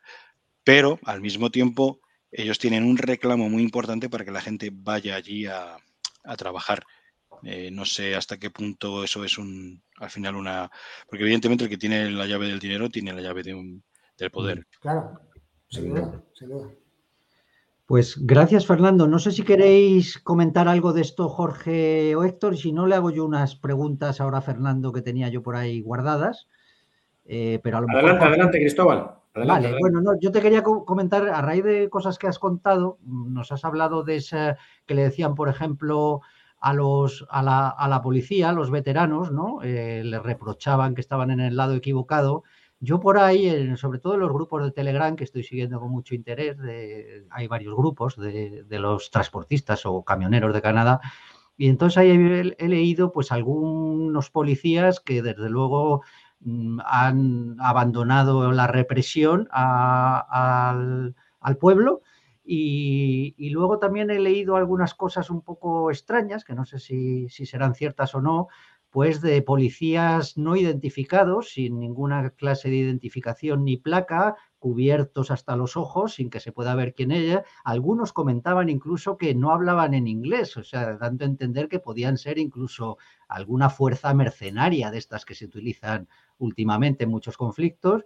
Y también he visto acusaciones de que estaban utilizando armas sónicas contra la población. No sé si esto son cosas de fantasías o si hay algo de, cierto en ello. Entonces, me gustaría que nos contaras si tú ves una posibilidad de que haya rupturas dentro de la policía, porque ahí es cuando muchas revoluciones o revueltas triunfan en el momento en que las fuerzas armadas o las fuerzas de orden público pues dejan de obedecer al, gobierno, ¿no? No sé si, si, hay algo de esto. Yo he visto detalles, pero no sé hasta qué punto es o si es una cosa personal de uno que ha decidido no, no obedecer, ¿no?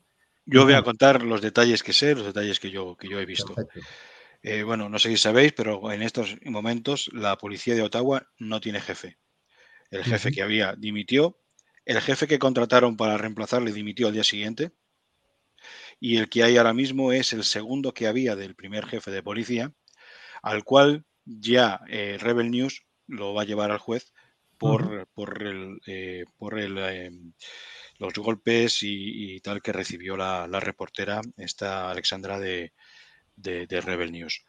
Eh, en algunos sitios, como el que estáis poniendo ahora mismo, creo que es este, el, eh, precisamente esta es eh, la frontera entre Estados Unidos y Alberta, lo que ha pasado es que cuando decidieron desbloquear el puente, la policía y los manifestantes se, se hermanaron, no sé si habéis visto las imágenes, eh, bueno, se estrecharon la mano y, se dieron. Hay en algunos sitios donde la policía ha dejado de, de, algunos sitios de Quebec en los que la policía ha dejado de, ejercer su función. Ha decidido que no, que no iba a hacerlo. Pero también porque recordad que en Quebec el Premier también ha dicho que las medidas de, las medidas de emergencia no, no aplican. Perdona, Iñaki, si puedes quitar el volumen. Eso es, gracias. adelante, Fernando. Ese es el himno, ese es el himno de Canadá.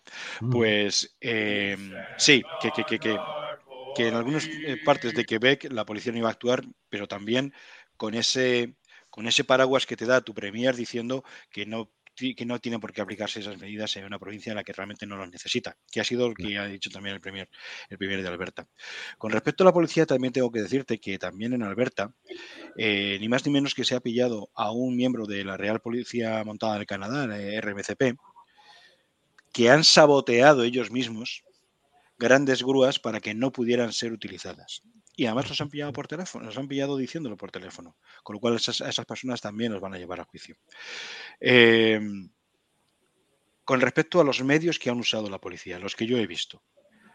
He visto, hemos visto francotiradores, pero no es tan no es tan extraordinario, ¿vale? Ver francotiradores en los edificios cuando hay un tipo de revuelta.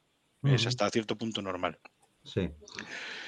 Han usado eh, gas, pelotas de goma, Eh, Espera y Pimienta, aunque ellos digan que no, los han usado y hay imágenes y hay gente que se ha habido afectada. Y, y, bueno, y, y- y- y porras. No he visto nada más. No he visto nada más. Pero todo eso te aseguro que lo han utilizado, lo han utilizado contra la población absolutamente eh, desarmada. Me decir, oye, pero es que no, es que no querían, es que no, no se querían ir del centro, es que no, es que no, no, no se soltaban unos de otros. Y ya, es que están en una manifestación, es que están manifestándose. eh. Entiéndeme. Pero no estaban cargando contra la policía. Ellos incluso entienden a la policía. Muchos, ves a mucha gente diciendo, entiendo, entiendo que tú vayas a hacer tu trabajo, entiendo que me vayas a arrestar, te estoy diciendo que, estás, que te estás equivocando y que lo verás y cuando lo veas seguramente eh, pasarás, paras- pasarás a mi lado. A mí me pareció muy eh, revelador que eh, los dos jefes de policía de, de Ottawa hayan, hayan renunciado. Y aquí, oye, aquí puede ser 30 años militar y el día siguiente ser, ser cualquier otra cosa y no está, no está penalizado. ¿eh? Aquí Ujú. puedes ser lo que quieras cuando quieras, un dependiente de una tienda, camarero, eh, agricultor, fontanero, además ha sido militar, es perfectamente normal. O sea que la Ujú. policía- a, la- a los polis no les va a faltar trabajo. Pues muchas gracias, Fernando. No sé si queréis incidir en algo, Jorge, Héctor. Mm, Jorge, Sí, sí, sí, sí, sí. Yo creo que yo creo que Fernando nos está demostrando que el movimiento tiene acumulado un gran capital político. Un gran- yo creo que, que quiero comentar dos, dos detalles o dejar dos ideas. En primer lugar, yo creo que el movimiento a- a- ti- a- a- tiene ese, ese gran capital político. En primer lugar, la figura de Trudeau, que aquí se nos vendía como un líder mundial, como un... ha quedado laminado. Trudeau es un tirano y punto. Lo cual, eh, eso es un capital político importante para los movimientos que están en contra de esta oligarquía mundial. Eh, al mismo tiempo, yo, con lo que comenta Fernando, yo creo que sí hay una posibilidad de secesión. Eh, el elemento impositivo lo desconocía y es otro elemento más que evidentemente puede ser utilizado por alguna élite económica y bueno, si sabe jugar sus cartas, yo creo que el movimiento de secesión mm, no lo descarto y bueno, es una posibilidad abierta. Pero al mismo tiempo vuelvo a incidir en, el- en la cuestión táctica, ¿eh? en la cuestión táctica que yo creo que ahora mismo es lo más relevante, ¿eh? porque si podemos hablar de todo, de, de lo mal que, de lo malo que es Trudeau, pero si Trudeau consigue imponerse, bueno, pues aunque bueno, tenga que gobernar con dificultades y tenga que estar muy pendiente y tenga miedo, que efectivamente parece que el miedo cambió de, de bando, pero bueno, la cuestión política ahora mismo es cómo, cómo conseguir que el movimiento tenga éxito. Y eh, vuelvo a reiterar, incluso para apoyar algún argumento más respecto a que el movimiento tendría que retirarse. Eh, el Estado se siente cómodo cuando ha sido atacado, porque a partir de ese momento considera legítima su defensa. Es decir, si, los, si en la escalada del conflicto consi- consiste en seguir apretando la línea o seguir eh, acumulando fuerzas para chocar contra el gobierno, ese es el mejor escenario para que se- el gobierno se sienta legitimado para destruirles con buena conciencia, que ese es el problema. Entonces, bueno, pues eh, poco más. Si la cuestión es eh, cómo si saben administrar el capital político, si saben retirarse para, si quieres, para coger fuerza, que no es para coger fuerza, sino para establecer una agenda política, porque hay que tener en cuenta que al final todo movimiento político tiene éxito cuando encuentra una solución jurídica, cuando tú consigues plasmar en normas o en decisiones jurídicas lo que has estado combatiendo. Entonces, si ellos consiguen eh, identificar que ahora mismo es la estrategia correcta es la retirada, estableciendo una, un- un- una tabla reivindicativa con apoyos políticos firmes y aquellos que no le apoyen queden identificados ante el pueblo, yo creo que el movimiento pasaría a una segunda fase, que es lo que necesita, porque Fernando, considero que ahora mismo, eh, ahora mismo esta está agotada. Gracias, Jorge. Héctor, si tú quieres añadir algo más y le, y le dejamos a Fernando que, que conteste a lo que comentáis. Adelante, Héctor. Mm, No, nada, en este momento nada, nada que añadir. Cedo la palabra a Fernando. Pues adelante, Fernando. Si tienes algo que comentar a lo que ha planteado ahora Jorge, te escuchamos. Estoy de acuerdo. La, yo creo que la primera, llamémosle ola, la primera, la primera ola es- está agotada. Es cierto que es una ola que ha hecho daño en el sentido de que físicamente no se esperaban que gente con un camión pudiera provocar lo que, lo que ha provocado. Eh, yo creo que ellos también tienen que darse cuenta de lo que han conseguido, aunque crean que no, han conseguido que se les escuche, que se les vea, y a partir de ahora tienen que eh, reagruparse y redefinir cómo lo van a, cómo lo van a hacer. Es cierto que deberían de plantear el, el tener unas cabezas visibles para que fueran visibles en todo el territorio nacional, no solamente un representante aquí, otro representante en Manitoba, y no, no, alguien que pueda ser recono- reconocible y, y- y la oposición intentar ver que, que tienen un- un- una oportunidad, porque los conservativos estaban de capa caída, tienen una oportunidad para, para emerger, eh, para emerger de nuevo. Eh, date cuenta que aquí también eh, hubo bastante abstención en, en la, la- la última vez y que. Trudeau está gobernando en minoría con el apoyo de, del NDP. Es decir, luego es cierto que supongo que los, que los, que los partidos, el Partido Secesionista Quebecois y el Partido del Pueblo, que no consiguió representación la última vez, eh, el Partido del Pueblo lo podemos asemejar a un, a un Vox aquí en, aquí en Canadá, aunque no podemos asemejar a los partidos españoles con los partidos, con los partidos eh, eh, canadienses, por mucho, claro. que se, por mucho que se empeñe Trudeau en, en- en ser muy socialista, pues bueno, eh, regular, regulero. ¿no? Eh, Sí, sí, es, es cierto, tienen que, que tienen que intentar reagruparse y la oposición tiene que intentar eh, ver la oportunidad para, para, para, para cambiar el sistema. pero lo que pasa es que cambiarían de, de persona, pero no cambiarían Fernando, de sistema. Fernando yo, yo, mira, quiero introducir un, un elemento. eh, mira, no sé cómo están, si, si hay encuestas y qué, qué- qué credibilidad tienen sobre el grado de aceptación de Trudeau. Pero mira, yo apuesto a que si hubiera ahora elecciones, Trudeau volvería a ganarlas. Y las volvería a ganar por una cuestión sencilla, porque no hay nadie que le sustituya. No hay una alternativa a Trudeau. El problema es que es el problema.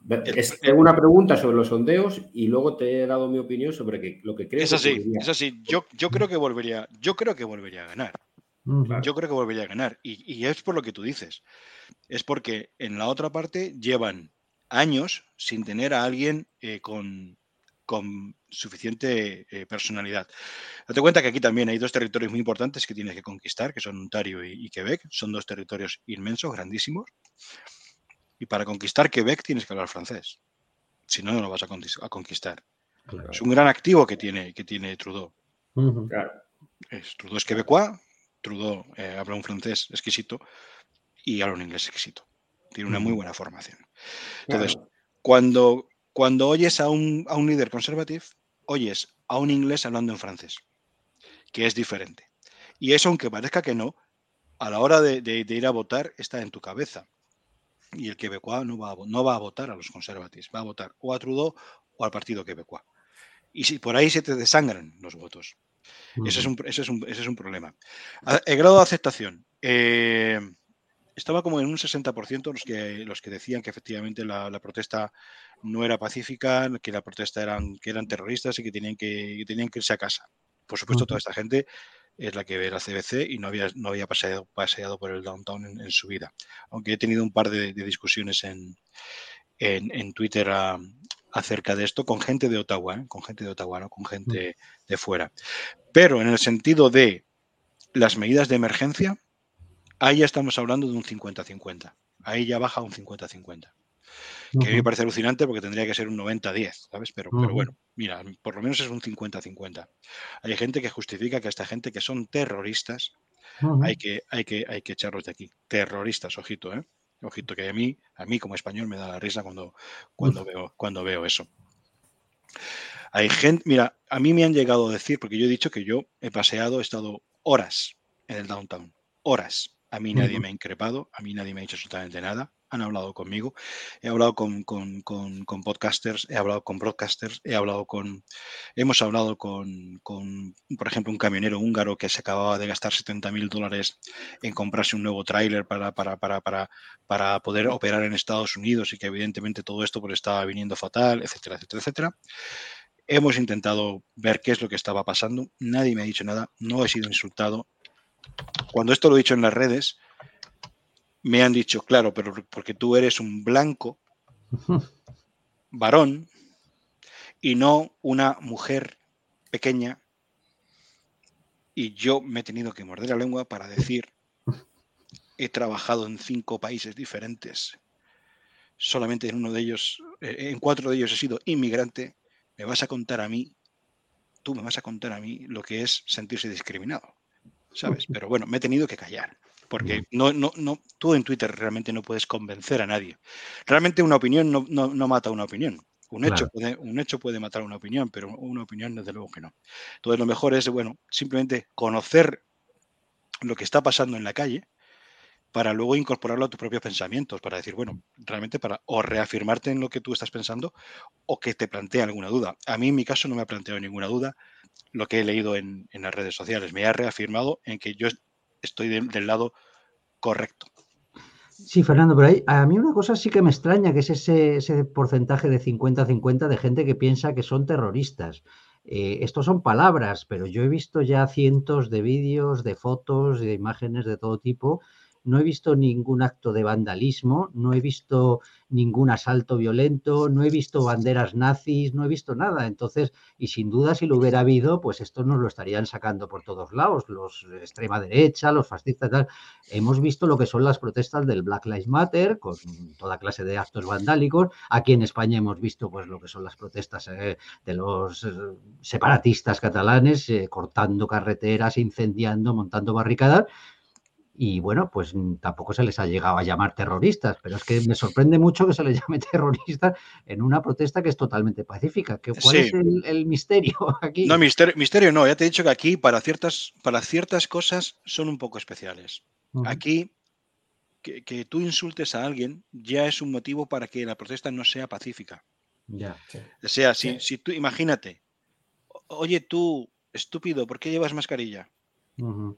Para eso, para, el- para, para la persona que lo recibe, como canadiense, uff, este tío no es pacífico. Y tú dices, vale. "Per- perdona, perdona. O sea, yo en, ojalá tuviese ambientes de trabajo así, ¿sabes?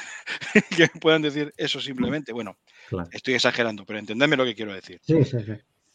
La protesta ha sido absolutamente pacífica. Yo he estado, ya te he dicho, he paseado horas en el downtown.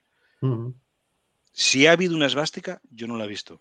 Si ha habido una, una bandera confederal, eh, yo no la he visto. Ujú. Eh, si ha habido alguien diciéndole a otro, oye, ¿por qué llevas mascarilla? Yo no lo he visto. Y he visto a gente paseando con y sin mascarilla. ¿Vale? Yo eso no lo he visto, pero eso es lo que cuentan. Eso es lo que han contado los, los- los medios grandes, la CBC y la CTC. que, Ya. que- que eran eh, activistas de extrema derecha portando esvásticas en una protesta no pacífica y que eran terroristas que había que desalojar del downtown. Ese ha sido en la, la- a grandes noticias lo que ha pasado. Quiero decir dos cosas. Primero, no, la persona no murió, la persona que, que la que atropelló el caballo no, no murió. Esa persona luego le, le hemos visto hablar reafirmándose en esas palabras de hold the line. Eso es una cosa, o sea, que quien no haya visto, en la- he dicho en las redes, no lleva razón, pero tampoco es verdad que lo que decía la policía, que la que el caballo reaccionó porque alguien le tiró una bicicleta. No, los caballos tiraron a una persona que iba en silla de ruedas. ¿Vale? Y eso provocó la pequeña estampida del caballo. Pero hay que, hay- es que hay que ser, hay que, o sea, es que hay que ser de, de- de- la España vaciada, ¿sabes lo que te digo? Eh, por lo, lo digo por el meme que he visto de casado. Eh, para, para, para meterte con los caballos en una línea así que había policías a un lado y personas al otro lado. O sea. ¿a quién se le ocurre? ¿A que quiere provocar algo? Claro. Solamente se le ocurre que quiere de verdad provocar algo. Por supuesto, por supuesto. Quiere provocar violencia para tener imágenes para justificar ese discurso, evidentemente. Bueno, deciros, llevamos hora y cuarenta, ya sabéis que no podemos llegar a las dos horas por las dificultades que luego hay para difundir y para ponerlo en ciertas plataformas. Entonces, eh, sí os pediría ya una intervención a cada uno final, unos minutos cada uno para, si queréis mm, pues tratar algún tema que creáis que ha quedado poco claro o si queréis plantear cualquier cuestión o cómo veis que esto vaya a evolucionar o, en fin, lo que queráis decir. Vamos a empezar por Héctor, que me había pedido la palabra. Entonces, Héctor, mm, plantea lo que, lo que quieras. Si hay pregunta a Fernando, a Fernando le daremos que pueda tener dos intervenciones o tal, si es que tiene que responder algo de lo que digáis. Así que adelante, Héctor, te escuchamos.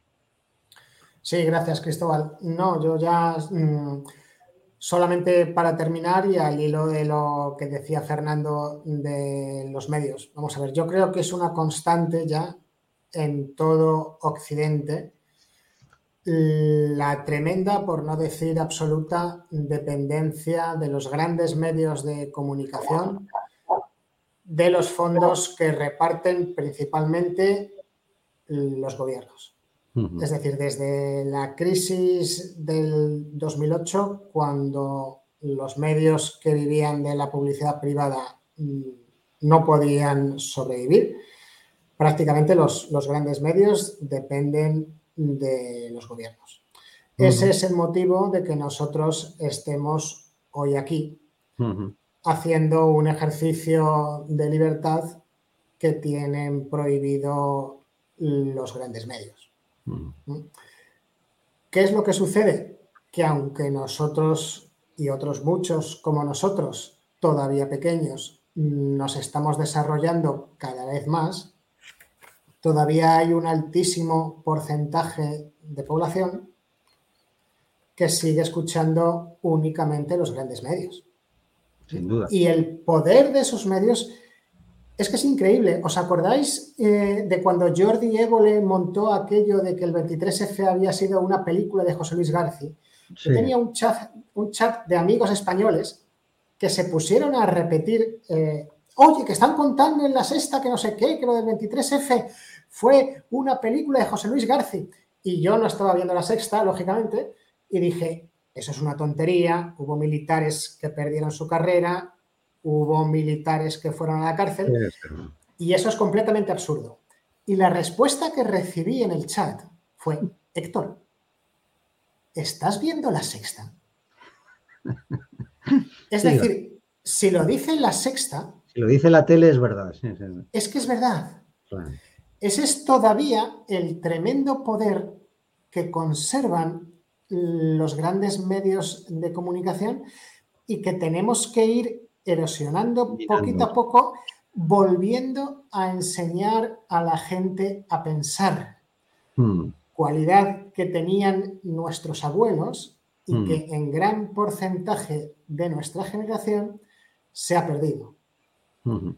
Esas son las consecuencias del abandono de la filosofía, etcétera, etcétera. Yo no sé quién fue la mente brillante que dividió las ciencias entre ciencias y letras pero eso es un gran daño para la humanidad.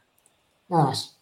Gracias, Héctor. Mm, desde luego así es y afortunadamente esos medios van perdiendo credibilidad y ya en grandes capas, sobre todo urbanas y tal, pues nadie ni, ni ve la tele ni, ni cree lo que, lo que ve. Pues Jorge, tu turno para esa reflexión final. Te escuchamos. Gracias, Cristóbal. Em, lamentablemente, hace dos semanas acertamos cuando hablábamos de, guerra civil y que la estrategia del poder iba a ser criminalizar al enemigo. Esa, circunstancia ya ha ocurrido y ahora hay un nuevo paso. Yo creo que el nuevo paso es la represión. Eh, en estas circunstancias, yo creo que el movimiento tiene un arma para desorientar al poder y es declarar que esto ha sido una manifestación de fuerza donde eh, se ha demostrado que hay un tirano gobernando, que se ha, negado a negociar y que se retira hasta que la oposición pueda demostrar que puede negociar un programa de mejoras, un programa reivindicativo, que es el que el movimiento tiene que defender, primero para volver a conseguir el apoyo de la gente que está cansada, de los ciudadanos que no necesitan o que son, menos perjudicados y que eh, pueden eh, provocar que ante esos argumentos el gobierno se sienta legitimado para actuar de forma violenta para descabezar el movimiento. Yo mm. creo que esa es la cuestión en la que se encuentra y eso es que quizá, eso es lo que quizás dentro de dos semanas podamos hablar. Yo creo que el movimiento no va a durar mucho en, esta trabajo, en ese trabajo de oposición, yo creo que no va a tardar mucho en resolverse si eh, siguen, como, como dice Fernando, manteniendo la línea. Yo creo que si la estrategia del movimiento es esa, porque simplemente por una cuestión de, de, que no tienen fuerzas, van a caer. Si retroceden para eh, demostrar que ellos quieren negociar, para darse un impulso y al mismo tiempo para eh, demostrar que no les han derrotado, sino que son ellos los que buscan eh, demostrar que quieren negociar. Si no lo hacen así, pues el movimiento no durará más de 15 días. Si actúan con inteligencia, pues yo creo que la tensión la prorrogarán. A pesar de esto, yo quiero decirle a Fernando que el movimiento y lo que está ocurriendo allí, yo lo sigo con muchísima atención porque es algo fascinante. Interesantísimo. Canadá es el peor escenario para que pueda ocurrir un movimiento de estas características, tanto en términos espaciales como en términos políticos, porque tiene a un primer ministro que ha sido refrendado en las urnas hace muy poco. Por tanto, luchar contra una un primer ministro que electoralmente ha sido apoyado por el pueblo es muy complicado. Pero el capital político acumulado, la demostración de la naturaleza política de un tirano, eh, su deslegitimación como gobernante porque se ha, negado a negociar con un movimiento de reivindicación justa. Eh, el clamor popular que tiene a su favor y al mismo tiempo yo creo que la presión que ha ejercido en otros países para eliminar las restricciones y te aseguro que hay movimientos en Europa que están esperando lo que ocurre allí para hacer lo mismo aquí. Pero por eso mismo yo creo que hay una gran responsabilidad en los dirigentes para actuar de forma inteligente y no dilapidar lo que es un trabajo político enorme un capital político acumulado enorme. Y te quiero decir que ya casi personalmente, Fernando, te doy mucho ánimo, te agradezco mucho tu trabajo, estás siendo para nosotros muy importante porque nos estás informando desde la sinceridad, desde la verdad, y que sepas que te apoyamos, que te queremos y que seguimos aquí también para cuando tengas que volver, te acogeremos con mucho cariño. Gracias, Jorge. Pues Fernando, tu turno. Voy a llorar. Eh, muchas gracias, muchas gracias, Jorge. La verdad es que eh, se agradece. Eh, son, hay muchos kilómetros entre España y, Canadá y esas palabras se agradecen después de estar dos años incomunicado, sin poder viajar, sin poder ver a tu familia. hay familia a la que no vemos desde hace cuatro años y, se agradecen las, las, palabras de ánimo. yo lo que os puedo contar es lo que he visto en estas últimas tres semanas, eh, esto es una gran ciudad y por la noche pasa como en todas las grandes ciudades del mundo, que miras, miras para atrás. Pues estas últimas tres semanas yo no he mirado para atrás cuando andaba por la calle. Y no me ha hecho falta. Eh, me sentía tranquilo. No sé si os he contado que los, que los trackers ayudaron a la policía a atrapar a un ladrón. Eso lo he visto yo con mis ojos, no me lo ha tenido que contar nadie que le han dado de comer a los homeless. Lo he visto yo, no me lo ha tenido que contar nadie. Eh, y que lo único que han, que han intentado es pacíficamente decir, no estoy de acuerdo contigo, ya está bien. Yo me quedo con, con la, intento quedarme con la esperanza, porque es como nací así y me moriré así, optimista. Espero que esto sirva para, para, para, para el futuro para otros países que están esperando lo que pase aquí para ver qué se hace. Y que espero que eso que dicen que, que, si vemos que los que nos eh, gobiernan son gigantes, es simplemente porque los vemos sentados y es hora de ponerse de pie. Pues espero que esa sea, que esta sea, sea siendo, esté siendo la hora en la que nos estemos poniendo de pie y mirando a los ojos a los que nos gobiernan. Muchas gracias por la invitación. Pues muchísimas gracias a ti, Fernando. Desde luego me sumo, nos sumamos todos los que hacemos este canal a las palabras de ánimo de, de Jorge.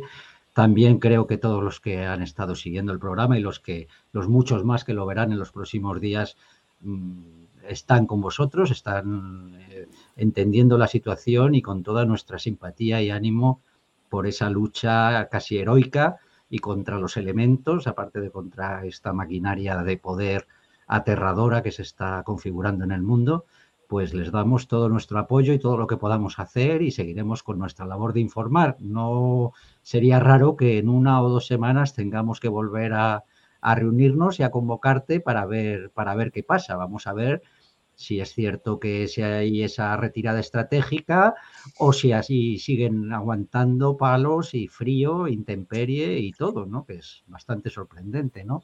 En estos tiempos que haya gente dispuesta a jugárselo todo, ¿no? En, una lucha así.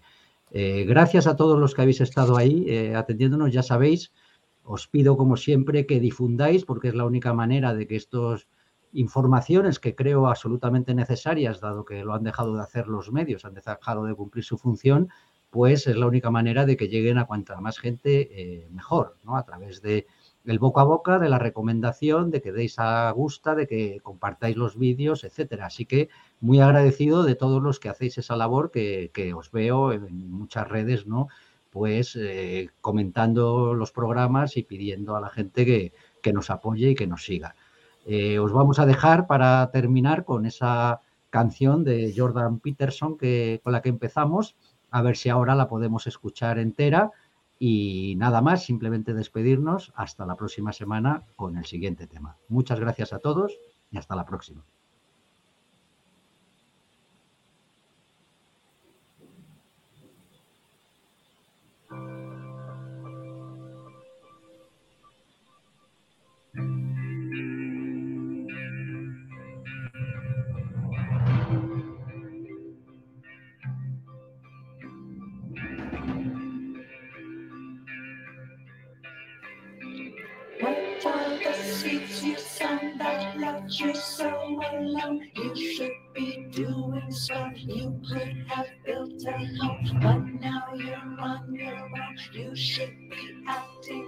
You should climb off your throne and see what you've been shown. You might think this is hell.